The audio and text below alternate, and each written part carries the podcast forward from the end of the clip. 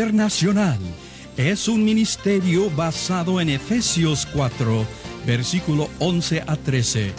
Y Jesús mismo constituyó a unos apóstoles, a otros profetas, a otros evangelistas y a otros pastores y maestros, a fin de perfeccionar a los santos para la obra del ministerio, para la edificación del cuerpo de Cristo, hasta que todos lleguemos a la unidad de la fe y del conocimiento del Hijo de Dios, a un varón perfecto, a la medida de la estatura de la plenitud de Cristo. Para más información de cómo tú puedes ser parte de vida, puedes contactarnos en la siguiente dirección.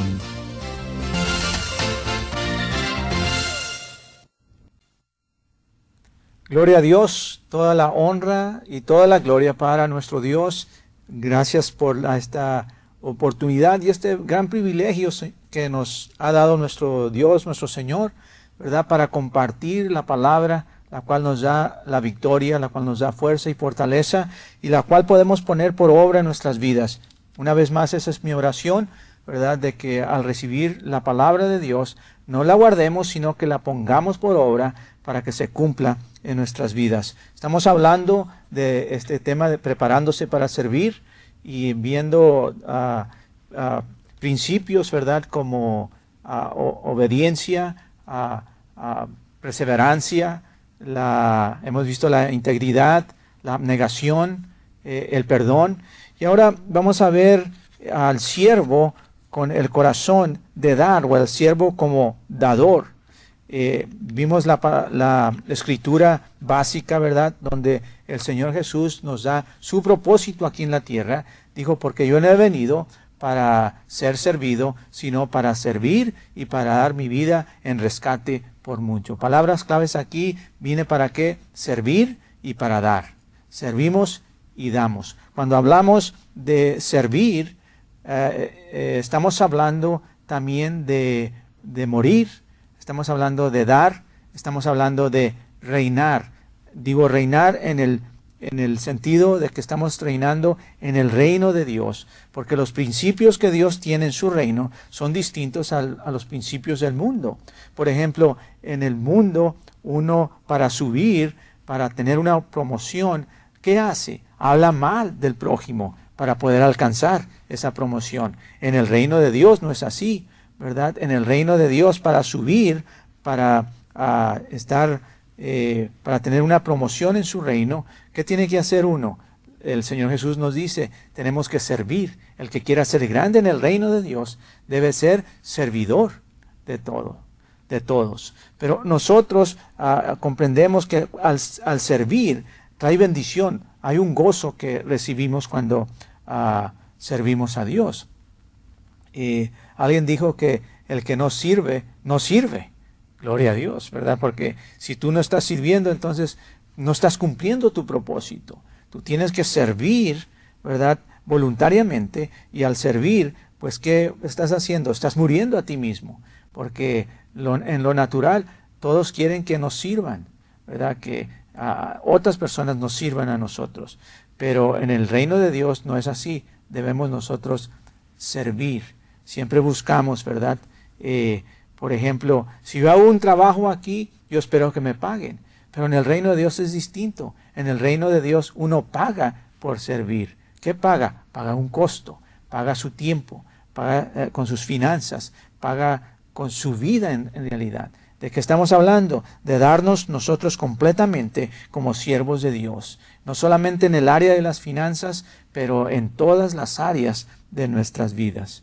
Entonces nos va a costar, ¿verdad?, formar a otros con nuestra vida, con nuestro ejemplo, con nuestro tiempo, nuestras finanzas. Todo eso estamos, debemos estar dispuestos a bendecir, a dar. Dice la palabra, bendiciendo te bendeciré. Entonces, esto funciona así. Cuando tú bendices, Dios te está bendiciendo a ti. ¿Para qué? Para que sigas bendiciendo, no para que empieces a almacenar, sino para seguir dando, para seguir sembrando. Bien, aquí en 2 de Corintios capítulo 8 tenemos como ejemplo al pueblo de Macedonia, a los macedonios, y vemos qué tipo de dadores eran.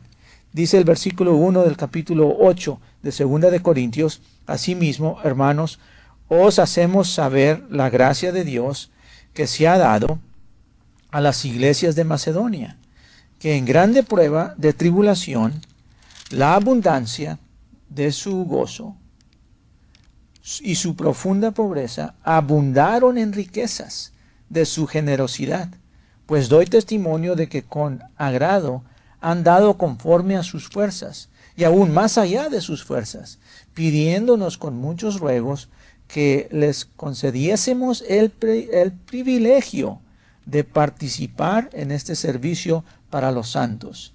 Y no como lo esperábamos, sino que a sí mismos se dieron primeramente al Señor y luego a, a nosotros por la voluntad de Dios.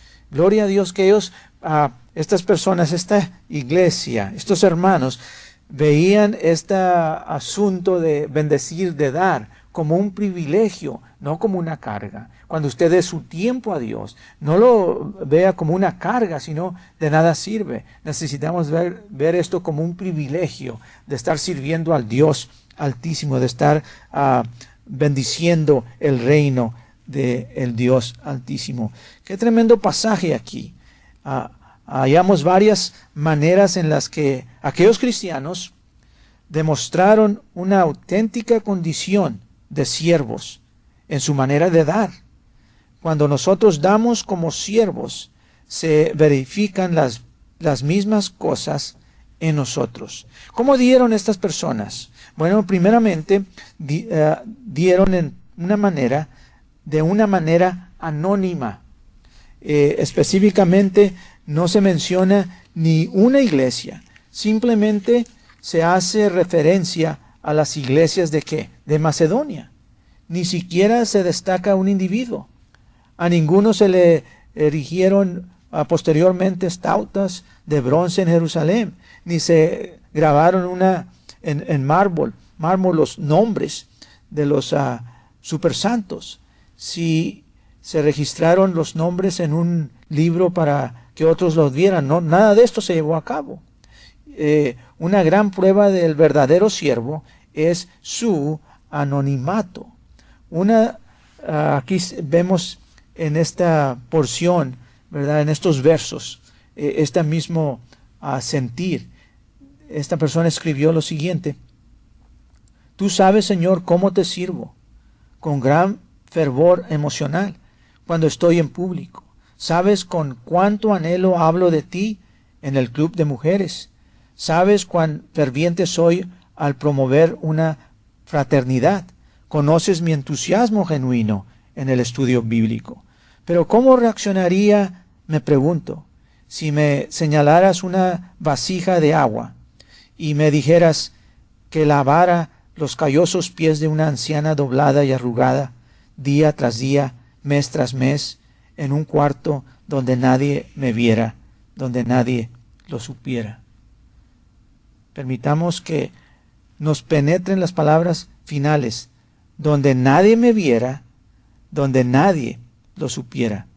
Ve cuando practicamos el arte de la vida altruista, preferimos permanecer anónimos. De hecho, la mayoría de las personas de las cuales ah, conocemos que poseen este corazón de siervo, se avergüenzan grandemente cuando se dan a conocer con alabanzas sus nombres. ¿Por qué? Un siervo no va a buscar su propia gloria, no va a buscar, como hemos dicho, la posición. Qué bueno, ¿verdad? Cuando nos reconocen.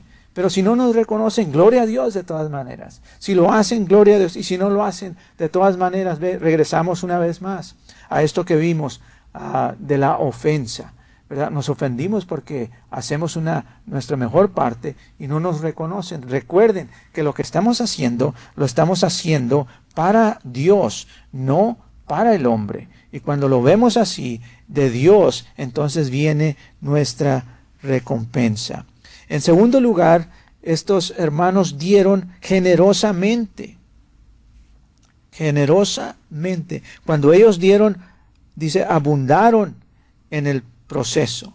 Intencionalmente y con sacrificio dieron más allá de sus fuerzas. Y me gusta la manera como lo expresa el escritor. La ofrenda de ellos hizo que brotara, gloria a Dios, que brotara una generosidad con sacrificio. No había, en otras palabras, tacaños entre ellos. Qué alentador. Ahora, al aplicar este pasaje a la manera como dan los verdaderos siervos, entendamos que dar envuelve mucho más que el dinero. Y eso es muy importante. Nuestra mente siempre está, ¿verdad? El concepto de dar siempre se enfoca en lo que es el área financiera, pero va mucho más allá de esta área. Eh, envuelve más que eso.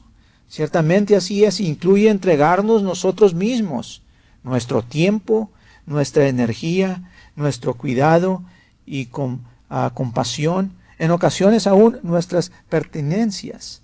¿Y qué necesidad hay de este rasgo en las filas de la humanidad hoy? Sin embargo, es muy raro hallarlo. Nos aferramos tan fuertemente a nuestros bienes que pasamos la mayor parte de nuestra vida adulta con nudillos blancos. A menudo nos preguntamos por qué. Ciertamente no podemos llevarnos nada. Esta persona dijo, nunca he visto una carroza fúnebre en marcha al cementerio con las posesiones del difunto. ¿Usted ha visto una? No, va sin nada. Entonces todo lo que nosotros tenemos, todo se queda. Hay que ser sabios, hay que invertir, hay que sembrar, hay que dar en el reino de Dios, aquí, para que el propósito de Dios se cumpla. Porque recuerde que todo lo que vemos se va a terminar. Son las cosas que no vemos las que permanecen, las que van a perdurar. Y es tan importante ver la importancia, ¿verdad?, Esta de, poder bendecir el reino ah, para que eh, la palabra de Dios siga adelante. Estamos hablando de ser un dador en toda área de nuestra vida. En el siguiente punto vemos que esta ofrenda no solamente fue anónima, una ofrenda anónima, pero fue una ofrenda ah, eh, generosa y, también es una ofrenda Ah, voluntaria. Ellos dieron voluntariamente. Ve que aquí está ah, eh, esa porción del alma, la actitud en que lo da. Alguien dijo que la ofrenda sin el hombre no es ofrenda. Recuerde eso. La ofrenda sin el hombre no es ofrenda. Si lo que usted está haciendo, si su corazón no está en lo que está dando, ya sea tiempo, finanzas, ah, fuerzas, lo que sea, ¿verdad? Cosas que usted esté dando, Ah, si su corazón no está, entonces no es ofrenda. Si está haciendo algo en la obra de Dios, usted está ayudando, por ejemplo, en una escuela, en una ah, escuela dominical o está dando enseñanzas en un centro de entrenamiento o X, y su corazón no está ahí, entonces lo que está usted haciendo no tiene valor en los ojos de Dios. Necesitamos ah, ver que nuestro corazón esté allí involucrado. Eh, necesitamos ah, reconocer, ¿verdad? Este punto tan importante. Si es verdad que los mejores líderes son verdaderos siervos, eh, entonces una de las mejores maneras de dirigir al pueblo hacia un espíritu dispuesto consiste en qué? En servir de modelo. Nosotros tenemos que ser, nosotros somos los ejemplos. Como pastor, ¿verdad? uno es el que debe dar el primer paso. ¿Para qué? Para que las ovejas sigan. Entonces nosotros somos ejemplo en esta área de dar de nuestras ah, finanzas, ofrendas, ah, de nuestro tiempo, de, todo lo que tenemos. Nosotros debemos ser los primeros que ah, debemos dar ese paso para que los demás nos sigan. Recuerden, las ovejas en este caso son las que siguen al pastor. Entonces, ¿quién va a ser el primer ejemplo? ¿Quién va a ser el ejemplo principal? El pastor. No se va a mover la congregación por lo que dice el pastor. Querido hermano y hermana, se va a mover por lo que hace. Como es el pastor, así es la congregación. ¿Verdad? Como, como es usted como padre, así son sus hijos. Son un reflejo de nosotros. Entonces, hay que, como ejemplos, ¿verdad? Como siervos de Dios, como ministros, ¿verdad? Que hemos sido llamados, necesitamos ver que demos los pasos correctos para que los demás nos sigan. Nosotros tenemos que dar ese ejemplo. Ahora, dije que no solamente involucra esto de dar a las finanzas, pero también nuestro tiempo para poder ministrar a otros. Ah, quiero compartir lo siguiente. Dice, ah, hablando de una persona, un adolescente llamado Billy, cuyo compañero Jim había perdido a su padre en un accidente de tractor. Ellos ah, vivían en, una, en, el campo y eh, Billy oraba por Jim todos los días. Un día cuando Billy bajaba las escaleras de la escuela, vio a Jim y decidió acercarse a él. Y esta es la conversación que se llevó a cabo. ¿Cómo te va? Bien. ¿Sabías que he estado orando por ti desde el día de la muerte de tu papá? le preguntó Billy. El otro muchachito se detuvo, miró directamente a Billy, le agarró una mano y lo llevó hacia atrás del edificio de la escuela. Allí le habló francamente. ¿Sabes? Mentí cuando te dije que estoy bien. No estoy bien. Tenemos dificultades con las vacas y con las máquinas. Mi mamá no sabe qué hacer, pero yo no sabía que tú estabas orando por mí. Esto nos demuestra que muchas personas están sufriendo, pero no sienten la libertad para decirlo hasta que voluntariamente, subraya esta palabra, voluntariamente nos acerquemos a ellas. Echemos una última mirada a 2 de Corintios 8. Hay una característica más que no queremos pasar por alto. Fíjese, los siervos de Macedonia primero se dieron a sí mismos y luego dieron sus ofrendas. ¿Qué dijimos? Eh, tiene que ser una ofrenda, tiene que ser ah, un dar, ¿verdad? Personal. Esta ofrenda fue una ofrenda personal. Esta es, la, esta es una señal reveladora del auténtico dar de un siervo. Es imposible entregarnos a otros que estén a prudente distancia o ausentes. La participación personal es esencial. No incidental y por lo general abarca la adaptación de nuestras maneras y programas ah, para que acuerden con las necesidades de otra persona. Tal participación personal, sin embargo, manifiesta ciertamente la autenticidad de nuestras palabras, nuestra acción, ¿verdad? No solamente son palabras, sino dónde está la acción. Eh, al fin y al cabo, ¿vale la pena dar? Allá en segunda de Corintios. Permítame usted animarlo y, ah, sin embargo, a pesar del, del alto costo de dar y el reducido número de siervos modelos que usted puede ver a su alrededor, a que usted decida ser diferente. Usted va a hacer esa decisión. Dios nos dice que Él ama al dador alegre. Segunda de Corintios 9:7. Y nos promete que eh, el ojo misericordioso será bendito. Proverbios 22:9. Y creamos lo que él dice. Yo sé que en lo más profundo de muchos cristianos hay un deseo profundamente asentado de entregar en vez de guardar, de dar en vez de sujetar. Recuerden ustedes aquel, aquel acontecimiento de aquel hombre que dijo, ah, tengo tanto ya. ¿Qué haré con todo lo que tengo? Oh, ya sé lo que haré. Dijo, edificaré graneros más grandes y voy a almacenar todo lo que tengo. Y después de que haga todo esto, voy a, le dijo a su alma, alma, reposa, descansa, disfruta. Y luego dice la palabra, necio, esta noche vienen a pedir tu alma. Y todo lo que tú tienes, ¿de quién será?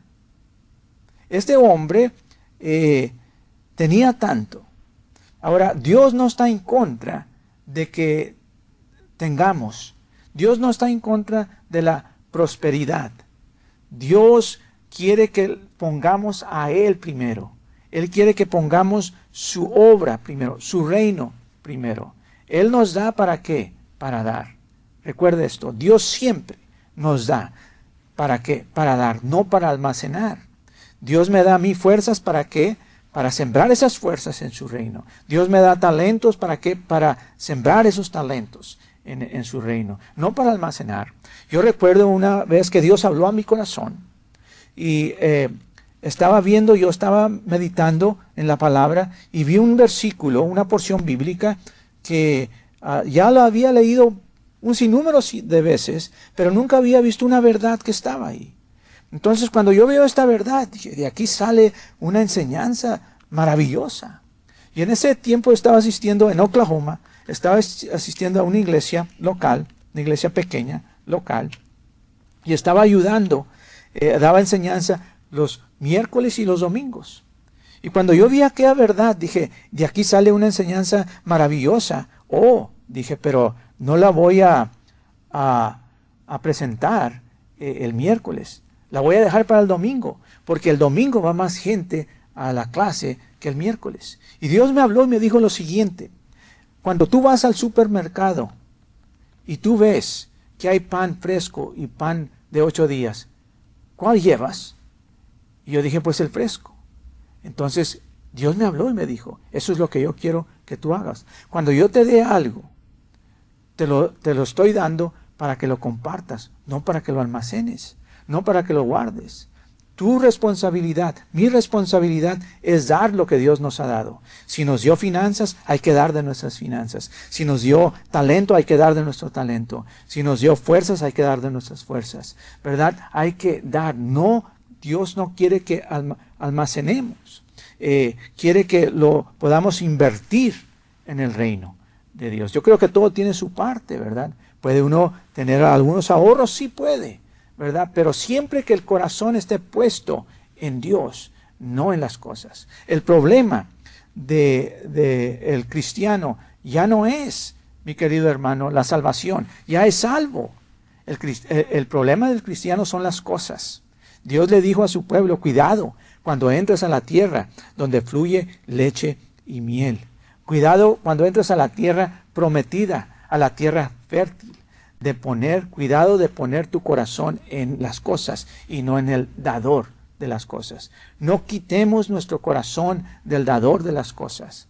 Mantengamos nuestro corazón puesto en Él y lo pongamos a Él primero en nuestras vidas. Entonces Dios nos habla de esa manera. Dios nos bendice, Dios nos da para qué? Para bendecir. Por eso dice, bendiciendo te bendeciré. Es un algo que va continuando, continúa, ¿verdad? Mientras que tú estés recibiendo de Dios, mientras que estemos recibiendo de Dios, nosotros tenemos que seguir dando, seguir bendiciendo de todo lo que Dios nos ha dado. Este hombre que dice voy a edificar graneros, Dios no tiene nada en contra de edificar graneros.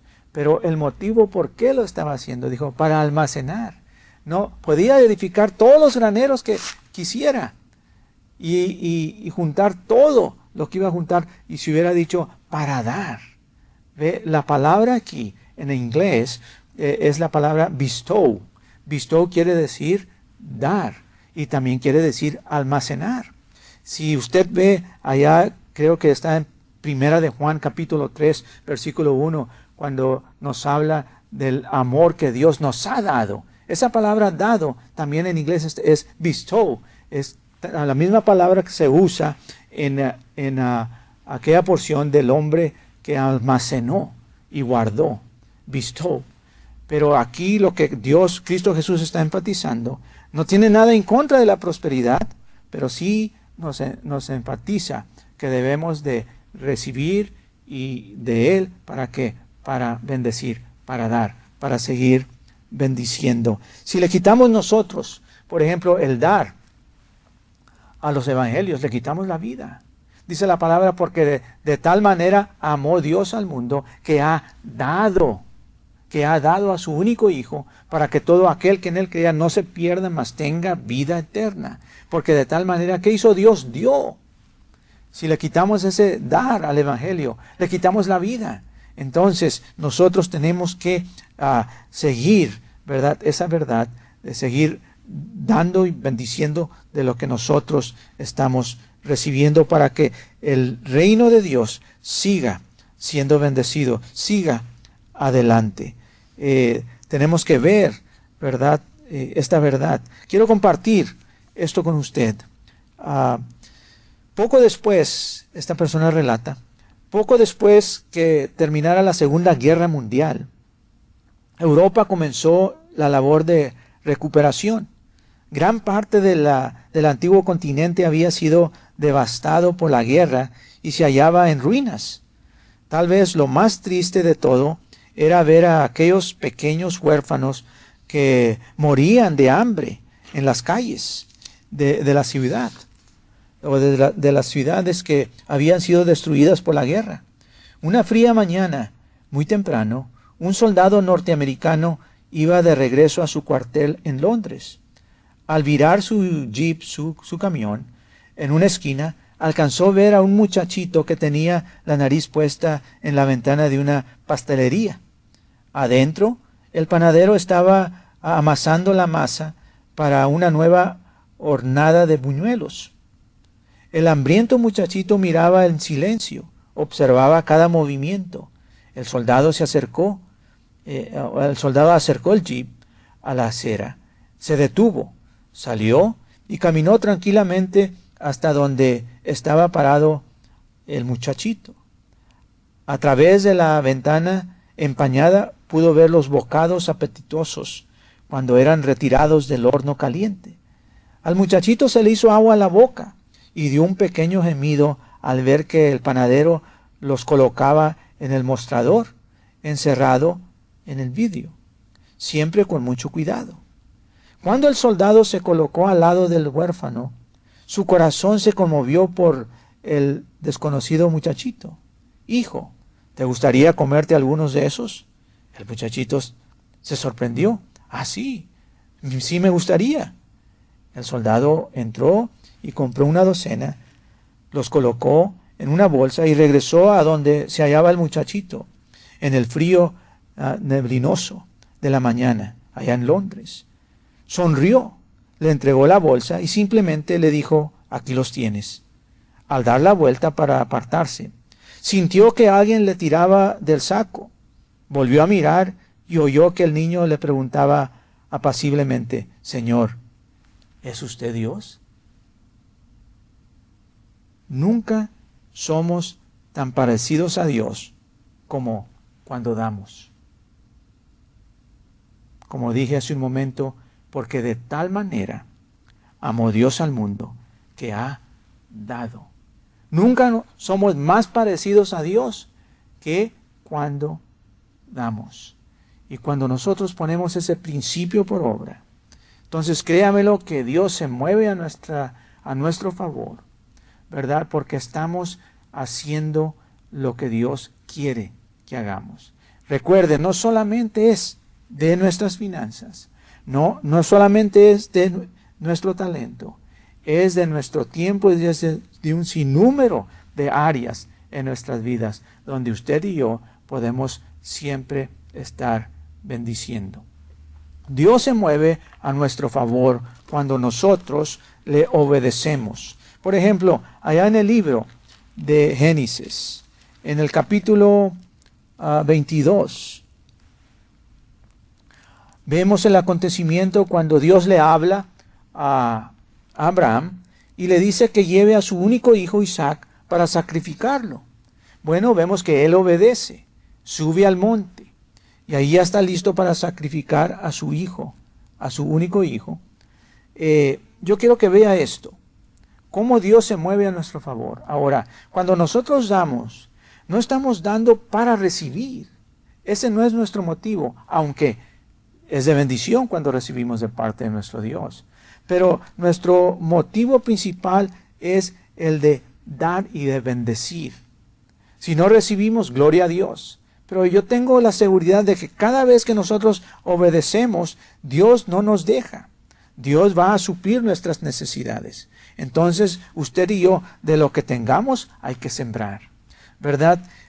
Este, Abraham, cuando recibe las instrucciones de Dios, obedece a Dios. Y dice la palabra que él empieza a moverse con su hijo y todo lo que necesitaba para el holocausto. Y ah, al pie del monte eh, le dice a sus siervos que los, lo esperen ahí, que él y el muchacho van para adorar y van a regresar. Porque eh, Abraham sabía que Dios era poderoso para volver a levantar a Isaac de la muerte. Entonces él se va moviendo. Eh, sabemos que Dios es el que ah, se movió y, suplió la necesidad de Abraham en ese momento. ¿Cuál era su necesidad? No tenía el holocausto. E, el, hijo Isaac le dice, papá, aquí llevas todo lo que necesitas, la lumbre, el fuego, eh, eh, todo, el cordón, pero ¿dónde está el sacrificio? Y él dijo, ah, Dios nos proveerá del sacrificio, hijo. Entonces va con esa seguridad. Eh, ¿Cuándo empieza a venir la bendición a la vida de Abraham? Cuando llega a la cumbre del monte y ya está para hacer el sacrificio, no, cuando él propuso en su corazón, cuando él obedeció a Dios, a su palabra, y cuando él estaba dispuesto a hacer lo que Dios le estaba pidiendo. Aquí tenemos el monte, y aquí viene Abraham e Isaac por este lado, subiendo a la cumbre. Pero ¿qué se encuentra cuando llega a la cumbre? Se encuentra un carnero. Ese es el sacrificio. Ese es el sustituto, ¿verdad? Que va a tomar el lugar de quién? De Isaac, que es un tipo de Cristo Jesús, nuestro eterno Cordero. Pero yo quiero decirle que así como se iba moviendo, se iba moviendo a Abraham con Isaac, al mismo tiempo eh, Dios ya había suplido la necesidad de Abraham pero Abraham no la podía ver porque iba por un lado del monte y la necesidad o la provisión venía por el otro lado. Entonces, que van subiendo los dos al mismo tiempo, ¿verdad? Pero no se ven. Y cuando ya llega Abraham a la cumbre, entonces ve el, la, la provisión, ve cómo Dios suplió. Pero ¿cuándo suplió Dios? ¿Cuando ya llegó a la cumbre? No, cuando decidió hacer, cuando decidió en este caso, dar a su hijo. Cuando yo decido dar, entonces la bendición ya viene hacia mí. Cuando usted propone en su corazón dar, ya la bendición viene hacia usted. Y déjeme decirle que a Dios nunca le podemos ganar en esta área. Entre más damos, más recibimos. Y entre más damos, más recibimos. Nosotros tenemos que ver este principio de dar, este principio de sembrar. Cuando uno siembra, ¿qué pasa cuando siembra uno la semilla? ¿Qué le pasa a la semilla? Muere. Por eso este principio involucra que la muerte, involucra la muerte del yo. Porque muchas veces ah, la lógica va a entrar y va a decir, no, pero es que no puedes hacerlo por esto. Es que tú no puedes hacerlo porque te falta tiempo. Es que tú no puedes hacerlo por esta otra cosa. Mi querido hermano, cuando Dios nos llama, nosotros tenemos que hacer una decisión. Cuando Dios nos dice que hagamos algo. Cuando Él nos dice que demos de nuestras finanzas. Cuando Él nos dice que demos de nuestro tiempo. Cuando Él nos dice que demos de nuestro talento. Por lógica, por lógico que sea, ¿verdad? En nuestra mente, que no podemos hacerlo. Si es Dios el que nos está hablando y sabemos que es Dios el que nos está hablando, entonces hay que obedecer si queremos nosotros, ¿verdad? Cumplir el propósito de Dios y disfrutar de las bendiciones que Dios tiene para nosotros. Eh, un ejemplo más aquí en el libro de Primera de, de Reyes, en el capítulo 17 vemos el acontecimiento de ah, Elías y la viuda. Y en este, esta porción donde uh, esas palabras me, me, me llenan, ¿verdad? Y puedo ver la fidelidad de Dios y las bendiciones que siguen al hombre, a la mujer, al siervo, a la serva, obedientes a la palabra. Dice aquí en el versículo 13, ah, no tengas, Elías le dijo, no tengas temor, ve, haz como has dicho, pero hazme a mí primero de ello una pequeña torta cocida debajo de la ceniza, y tráemela, y después harás para ti y para tu hijo. Porque Jehová Dios de Israel ha dicho así, la harina de la tinaja no escaseará, ni el aceite de la vasija disminuirá, hasta el día en que Jehová haga llover sobre la faz de la tierra. Entonces ella fue e hizo como le dijo Elías, y comió él y comió ella, y su casa muchos días. Y la harina, y la harina de la tinaja no escaseó, ni el aceite de la vasija menguó, conforme a la palabra que Jehová había dicho por Elías. Gloria al Señor. Fíjese, ¿cuál era el problema aquí? No había pan, porque no había lluvia, no había cosecha. Si no hay lluvia, no hay cosecha, no hay cosecha, no hay pan. No se levanta el trigo, no hay harina, no hay pan.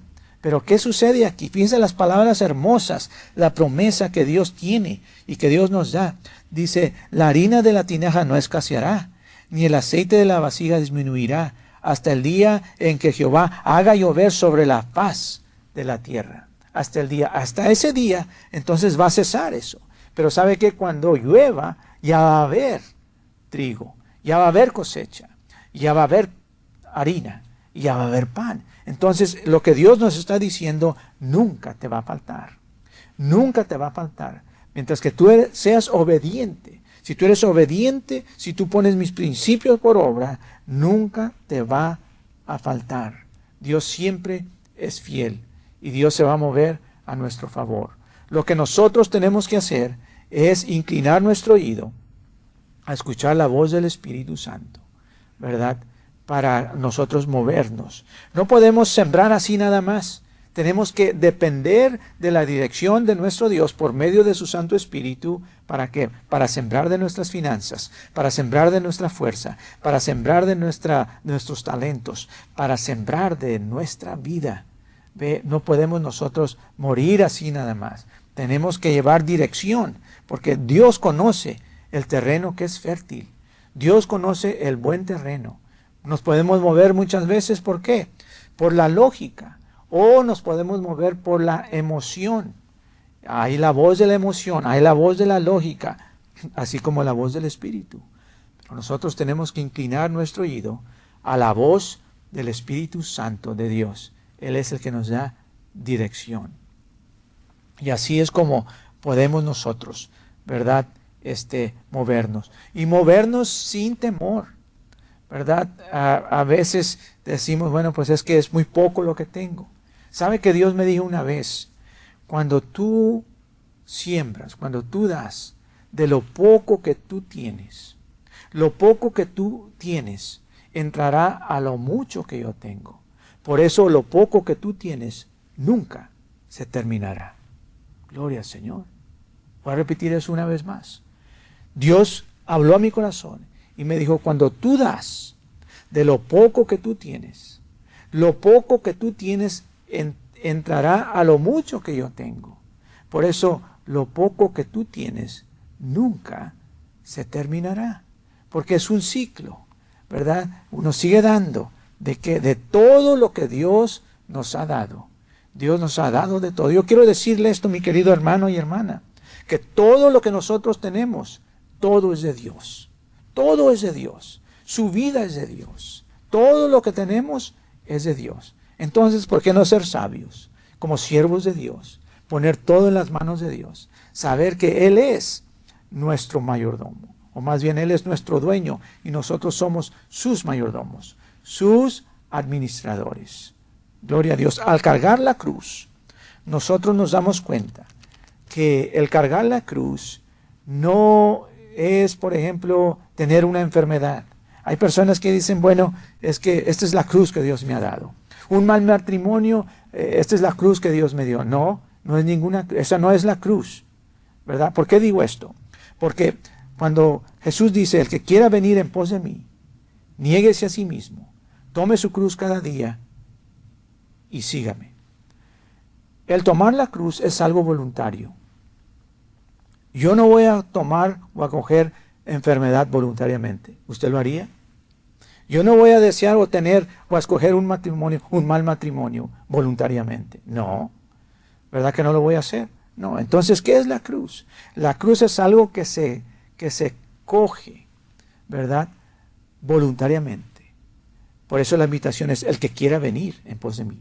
Niéguese a sí mismo, tome su cruz cada día y sígame. Yo voy a tomar esa cruz voluntariamente. ¿Qué es esa cruz entonces? Tomar la cruz no significa ser pastor, sino ser un buen pastor. Cuando uno es un buen pastor, entonces está tomando la cruz porque va a haber un costo que pagar. Cuando uno es un, buen siervo, la, tomar la cruz no es ser siervo, sino ser un buen siervo. No, ser un, no es ser un mayordomo, sino ser un buen mayordomo. No es ser un padre, sino ser un buen padre. Eso es lo que nos va a costar. Tomar la cruz no es ser un dador, sino ser un buen dador. Un buen dador en el sentido de que lo que estoy haciendo, lo estoy haciendo con alegría, con gozo, con amor que sale de mi corazón. Que podamos nosotros bendecir la obra, ¿verdad? Donde quiera estemos. Y buscar maneras de qué? De ser dadores, de ser sembradores, de ser a personas que en el reino de Dios, que están dispuestos a, que, a morir para que para dar vida. Y solamente así el propósito de Dios se puede cumplir en nuestras vidas. Solamente a, eh, ser siervos, ¿verdad? Viendo la, la importancia de la integridad, de la obediencia, de la perseverancia, de la abnegación, del perdón, sino de ser un buen dador para la honra y la gloria de Dios. Dios bendíceme para bendecir tu obra. En el nombre de Cristo Jesús le damos la honra y la gloria a Él. Y quiero hacer esta oración pidiendo, poniendo en las manos de Dios la misma petición, que, que la palabra que hemos recibido se cumpla, se viva, se ponga en práctica en nuestras vidas. Padre, en el nombre de Jesús, dando a ti la honra y la gloria, te damos gracias por la bendición que hemos recibido de tu parte, esta palabra, esta enseñanza concerniente al siervo como dador, que podamos nosotros ser dadores, que podamos bendecir tu obra con alegría en nuestro corazón, no solamente con nuestras finanzas, pero con todo lo que tú, Señor, nos, has dado la fuerza, el talento y aún nuestra vida. En el nombre de Jesús. Amén. Les habla su hermano y amigo Lee Short, fundador del Ministerio Vida Internacional. Nuestro deseo es el de capacitar obreros para la obra del Señor. Si necesitas más información acerca de más cursos y su costo, escríbenos a la dirección en la pantalla. Dios le bendiga.